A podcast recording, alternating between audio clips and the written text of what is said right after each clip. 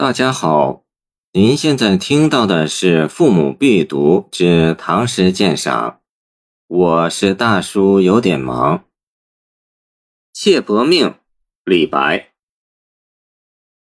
汉帝重阿娇，筑之黄金屋。咳唾落九天，随风生珠玉。宠极爱还歇，杜深情却疏。长门一步地，不肯暂回车。雨落不上天，水复难再收。君情与妾意，各自东西流。昔日芙蓉花，今成断根草。以色侍他人，能得几时好？《妾薄命》为乐府古题，从《诗经》起。弃妇诗便怨声不绝，阿娇是弃妇中典型代表。先有金屋藏娇的典故做铺垫。据汉武故事记载，汉武帝刘彻在儿时就喜欢她，若得阿娇作妇，当作金屋住之。后又有著名文人司马相如写《长门赋》为她做广告。竟使汉武帝一度回心转意。中国从屈原开始，历代文人便以美人香草自喻，希望与君主两情相悦。可是白头偕老者少，中道捐弃者多，文人才子便与弃妇惺惺相惜，以发泄怀才不遇的牢骚。李白的《妾薄命》借用阿娇故事。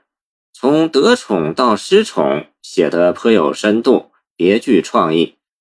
诗的前半首集中写两个典故，不仅阿娇在受宠时咳唾珠玉，与金屋住之匹配，使“咳唾”一词化腐朽为神奇，成了新典；而且失宠时不肯暂回车的长门一步地，遂成为冷宫的代名词。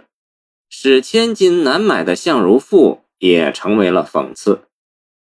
凡事过犹不及，宠极与妒深是两个极端，但争宠与善妒又岂止女人？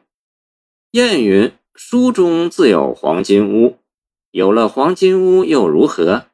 书中自有颜如玉，有了颜如玉又如何？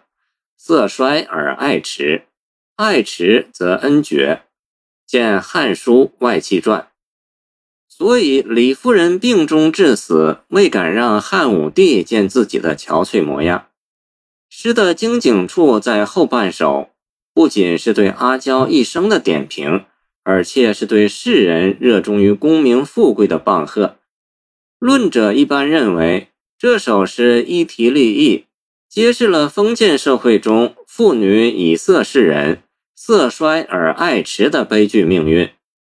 其实，李白只是借题发挥，借陈皇后阿娇的故事，揭露人性的弱点与世态的迷雾。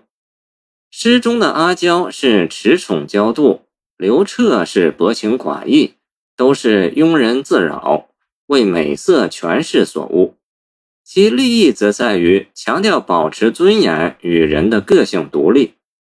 纵观阿娇前后际遇，长门是牢笼，金屋又何尝不是牢笼？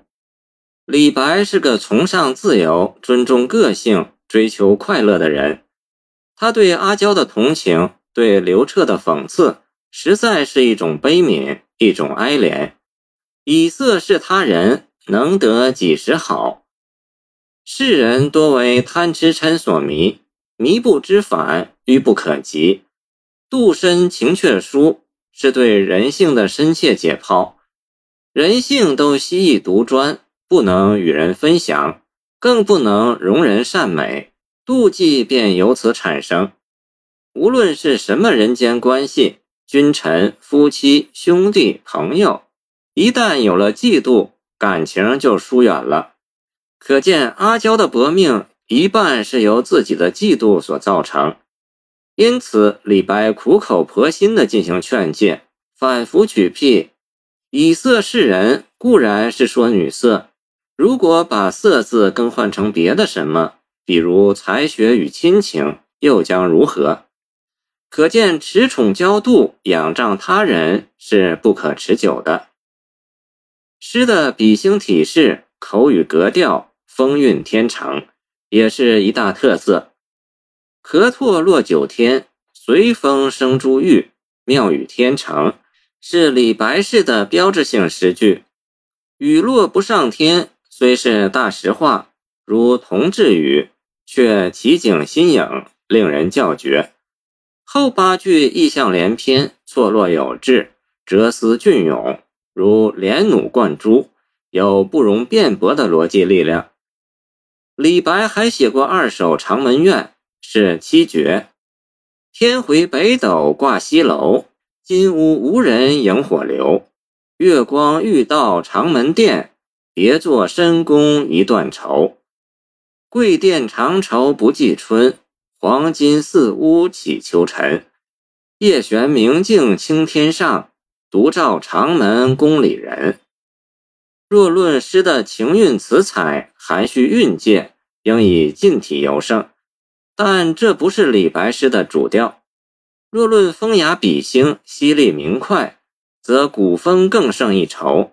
那才是李白式的仙风侠骨、奇思弹响。谢谢您的收听，欢迎您继续收听我们的后续节目。